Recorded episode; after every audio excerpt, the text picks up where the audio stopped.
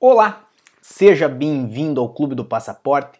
Meu nome é Célio Sauer, eu sou advogado e hoje nós vamos falar sobre reagrupamento familiar de novo, mas nós vamos falar sobre um assunto muito importante, uma dúvida de muitas pessoas, que é quando que é possível fazer o reagrupamento familiar e quando não é possível fazer o reagrupamento familiar, quais são as situações então aonde existe a previsão legal Quais são as situações aonde não adianta nem tentar, não adianta espernear, porque não vai ser possível fazer? E mais, nós vamos dar mais uma dica que está fora, obviamente, da linha de conhecimento natural, normal das pessoas aqui em Portugal e, obviamente, tudo isso nós vamos tentar trazer aqui da forma mais objetiva, mais clara possível. Então, fico muito feliz que você esteja aqui conosco Peço para você deixar aí o seu comentário ali embaixo no nosso item comentários ou então no nosso chat, porque é o local aonde nós podemos ver os vossos pensamentos, podemos ver as vossas dúvidas, as vossas sugestões, tudo que vocês querem trazer para nós aqui no Clube do Passaporte. Então seja bem-vindo, nós vamos falar sobre esse assunto, lembrando que hoje é quinta-feira, dia 10 de setembro, são 10 e 2 da noite agora aqui em Lisboa, 6 e 2 da tarde lá no Brasil. E basicamente nós vamos falar então sobre reagrupamento familiar, que casos podem e quais casos não podem fazê-lo. Bem, temos na tela de vocês aqui uma, um, uma espécie de um fluxo, né, um fluxograma, aonde nós podemos demonstrar de uma forma bem simplificada como funciona o reagrupamento familiar saindo da parte interna dele e indo para mais externa, certo? Da onde vamos partir para os casos que pouco podem fazer algo no sentido do reagrupamento familiar, para os casos que muito podem fazer. Então, cada vez que nós passarmos uma etapa para fora desse grande círculo, inclui os casos que estão lá de dentro e, obviamente, mais alguns casos que vêm para fora. Vocês vão compreender isso no decorrer aí da nossa, da nossa live. Temos Esther Roliano conosco e Anderson Comar. Uma boa noite para vocês, sejam muito bem-vindos espero que gostem e se tiverem alguma dúvida, já sabem ali no chat. Bem, vamos começar então pelo caso que está em cinza. Ninguém. Quem não pode reagrupar ninguém? Basicamente são as pessoas que tenham a posse de qualquer tipo de visto, pode ser visto de residência, visto de, reagrupa, de, de estada temporária, certo? O visto de residência existe de fato um visto ali para finalidade de reagrupamento familiar e quem possui ele não tem a capacidade de reagrupar outras pessoas, mas de um modo geral, então, não importa o tipo de visto que você tenha, pode ser um visto de residência, um visto de estada temporária, um visto de curta duração, um visto de, de trânsito aeroportuário, não importa. Se você possui um visto, você não pode reagrupar Ninguém. Agora, desse lado, você tá assim, mas Célio, eu soube que quem tem o visto de residência emitido pelo consulado pode ir com os familiares e era habitual, inclusive, que não se pedia a passagem de retorno para esses familiares porque o intuito do acompanhamento era justamente o exercício do reagrupamento familiar isso está onde na lei? Porque se você está falando que não pode reagrupar quem tem visto, então se eu tenho visto de residência para estudante, por exemplo, eu não posso reagrupar ninguém? Exatamente. Não existe nada na lei que dê a garantia nem de entrada, nem de reagrupamento familiar ao familiar de quem possui um visto de residência. Perceba isto. Mas o que existe? Existe ali uma expectativa de direito. Porque quem possui o visto de residência, com, né, concluindo que seja um visto que foi obtido de boa fé, foi obtido de forma lícita e etc e tal, vai muito provavelmente conseguir obter uma autorização de residência. Então, os familiares desta pessoa têm ali a expectativa de direito ao exercício ao reagrupamento familiar. Não é um direito líquido e certo, não é um direito que está garantido por lei ou garantido na lei de estrangeiros, mas por causa dessa expectativa de direito, o CEF entende, o CEF é, é, vê como cabível uma tolerância à entrada desses familiares, porque não haveria razão para criar um óbice à vinda de pessoas que, evidentemente, se elas tiverem condições, né, para entrar em Portugal, mas criar um óbice à vinda de, de pessoas que no futuro vão ser autorizadas a residir no país. Então, para também não separar a família, nada nesse sentido, faz-se essa tolerância. Mas veja, possuidor de visto, não importa qual seja a categoria do visto, não tem direito a exercício ou reagrupamento familiar, tá bem? Também não tem direito ao exercício ou reagrupamento familiar quem está em processo, qualquer processo com o CEF. Então, vamos dar um exemplo. Exemplo do seu tio, irmão, primo do vizinho, que está fazendo uma manifestação de interesse, já está mais ou menos dois anos a fazer uma manifestação de interesse e tem mulher e tem filhos em Portugal. E ele não tem direito a executar o reagrupamento familiar para estas pessoas, por quê? Porque o, o reagrupamento familiar é um direito de quem já possui autorização de residência. Ou seja, quem está em processo de possuir autorização de residência não tem direito ao reagrupamento familiar. Percebe que é quase que ali uma expectativa de direito de novo, é uma situação em que a pessoa, ela um dia pode vir a ter autorização de residência, mas enquanto ela não tiver, como o caso aí da manifestação de interesse, não tem direito a fazer o reagrupamento familiar. Não importa se tem imóvel no, no em Portugal, não importa se tem carro em Portugal, não importa se está trabalhando em Portugal, não importa se está contribuindo em Portugal, não importa se os familiares estão estudando em Portugal.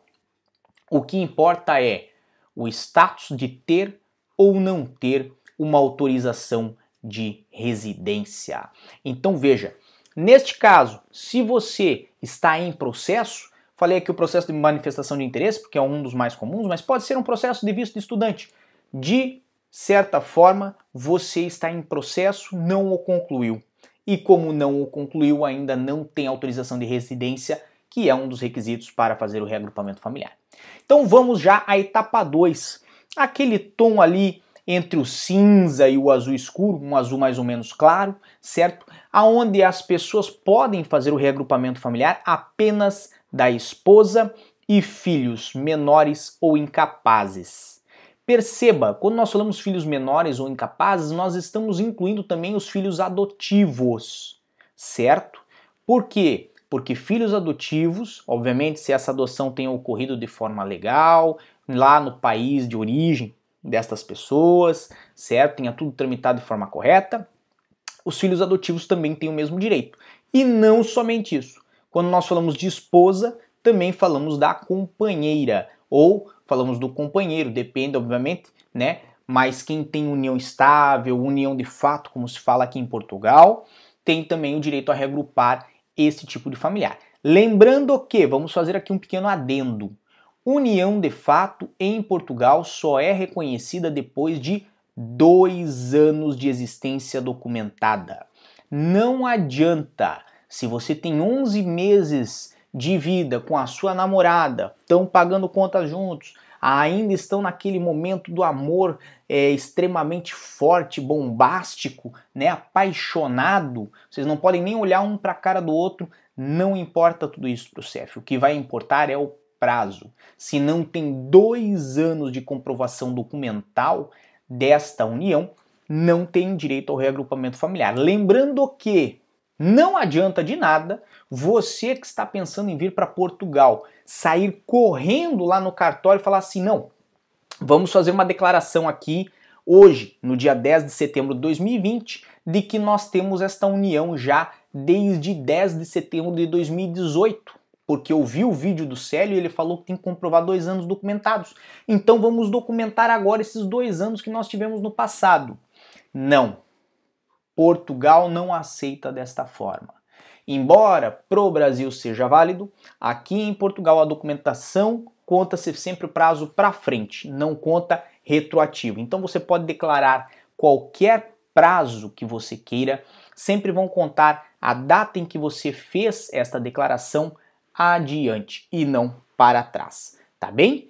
Então, para retornar aí ao nosso assunto, para o caso das esposas e filhos menores ou incapazes, certo? Incapazes é evidentemente aquele filho que não tem condição, às vezes motora, que não tem condição né, de levar uma plena vida normal. Não o seu filho que fica jogando Fortnite o dia inteiro e resolveu que não vai trabalhar nem estudar, certo? é aquela pessoa que realmente é considerada incapaz civilmente, tá ok? Neste caso, quem pode fazer o reagrupamento familiar? Quem tenha é, é, autorização de residência como estudante, como voluntário, como estagiário, por exemplo, aquele que faz estágio profissional não remunerado. Esses três casos podem fazer esse tipo de reagrupamento familiar, certo? Mas não poderão fazer os que vêm dali por diante, certo? Então, assim, estas pessoas podem fazer este para apenas esposa e filhos menores ou incapazes, certo? Estão aí restritas somente a estas possibilidades. Agora, quem nós vamos falar agora, que evidentemente está na linha azul escura, né? Pode fazer tanto da esposa, filhos menores ou incapazes, filhos adotados, pode fazer também do companheiro ou da companheira, mas também podem fazer dos filhos maiores a cargo, desde que esses filhos sejam solteiros e estejam a estudar em Portugal, certo? De nada adianta o seu filho ser maior e já casado e ter um outro filho, porque isso não é possível fazer reagrupamento familiar. Então o filho tem que ser maior, mas tem que estar a cargo e ainda ser solteiro e estar a estudar em Portugal. Se não for solteiro, não pode. Se não estiver a estudar em Portugal, não pode. Tá bem? Se estiver a trabalhar em Portugal, também não pode. Tá bem? Então, assim, são alguns requisitos que a lei tem, certo? Para permitir o reagrupamento familiar de filhos maiores. Não obstante isso, tem ainda os ascendentes, que é quem? É o seu pai, a sua mãe, o seu sogro, a sua sogra, certo? Que resolveram vir para Portugal também. Neste caso, os ascendentes, temos que fazer ali um detalhezinho, um asterisco muito importante, que não basta ser pai, tem que ter ainda os requisitos legais ou mais de 65 anos para não precisar comprovar aí dependência econômica ou menos de 65 com comprovação. Nós vamos fazer aí nosso próximo vídeo, então, quinta-feira que vem, vamos falar sobre reagrupamento familiar de ascendentes, certo? Vamos dar todas as dicas para vocês sobre esse assunto. Se você não sabe disso ainda, fique aqui conosco. Se você conhece alguém que precisa saber, também indique para que acompanhe-nos aqui no Clube do Passaporte. Certo? Então, ascendentes e irmãos menores tutelados judicialmente. Então, tem que ser feito de novo, judicialmente, reconhecido, tudo isto certinho no judiciário. Não adianta ser aquele seu irmão menor que veio aos trancos e barrancos, certo? Mandado aqui para Portugal, mas você não tem nada que comprove essa tutela que você tem sobre ele. Bem, estes podem se aplicar todos os demais casos. Então, com exceção do caso de quem possua visto, de quem está em processo, de quem tem autorização de residência como estudante ou tem como é, é, é, voluntariado ou como estagiário, todos os demais casos podem reagrupar estes familiares também. Não esquecendo que poderão reagrupar também o caso a esposa, cônjuge ou né, companheira e os filhos menores. Esse é o grande problema do reagrupamento familiar. Muitas pessoas não compreendem exatamente em que casos elas podem fazer o reagrupamento aí dos seus familiares e que casos não podem. Como, por exemplo, quem tem autorização de residência de estudante, e isso é muito comum aqui em Portugal, nós vermos alguém falar assim: ah, meu filho tem autorização de residência como estudante, pelo artigo 92, ele pode me reagrupar? E essa informação ela não é de toda correta ele não pode lhe reagrupar, justamente porque ele é menor, porque ele é estudante. E é esse o ponto que nós vamos trazer agora aqui na nossa live para complementar, para ter aí uma cereja nesse bolo, nesse grande sorvete que nós estamos servindo hoje para vocês. Basicamente, temos aqui dois casos muito específicos. O primeiro, que podem reagrupar, certo? Podem reagrupar, certo? No caso do refugiado menor, crianças que são refugiadas em Portugal, têm status de refugiadas em Portugal, certo? Podem reagrupar os ascendentes diretos em primeiro grau, ou caso não possuam ascendentes diretos, e neste caso aqui, daí seria o tutor legal ou qualquer outro familiar, se o refugiado, obviamente, não tenha ascendentes diretos ou não seja possível localizá-los. Então, quando o refugiado é menor de idade, pode ele reagrupar sim, daí, neste caso específico, pode sim reagrupar um familiar, é, é, um ascendente ou um tutor legal, tá bem? E não podem reagrupar, então preste atenção no que eu vou falar agora em diante. Pais através dos filhos menores. Nestes casos, não se faz reagrupamento familiar. Por que eu estou falando isso para você? Porque na hora que você for fazer um agendamento com o CEF, você vai cometer um erro. Se você falar que vai fazer um reagrupamento familiar, você vai ser marcado para reagrupamento familiar e pode chegar lá com a marcação errada e não será atendido, não ter a sua solicitação resolvida. Então perceba, isso é sério. Não é reagrupamento familiar. O que, que pode acontecer nesse caso? Se você tem um filho menor a estudar em Portugal, ou um filho menor que nasceu em Portugal, você pode fazer aí eventualmente um pedido de residência com base no artigo 122. Então seria autorização de residência, certo? Para pai ou mãe, né, responsável por um menor aqui em Portugal. Responsável em que sentido? em sentido de educação, em sentido de alimentação, em sentido de cuidados básicos e elementares para aquele menor, que precisam ser comprovados. Ou seja, não basta ser pai, tem que participar, como dizia aquela propaganda. Tá bem?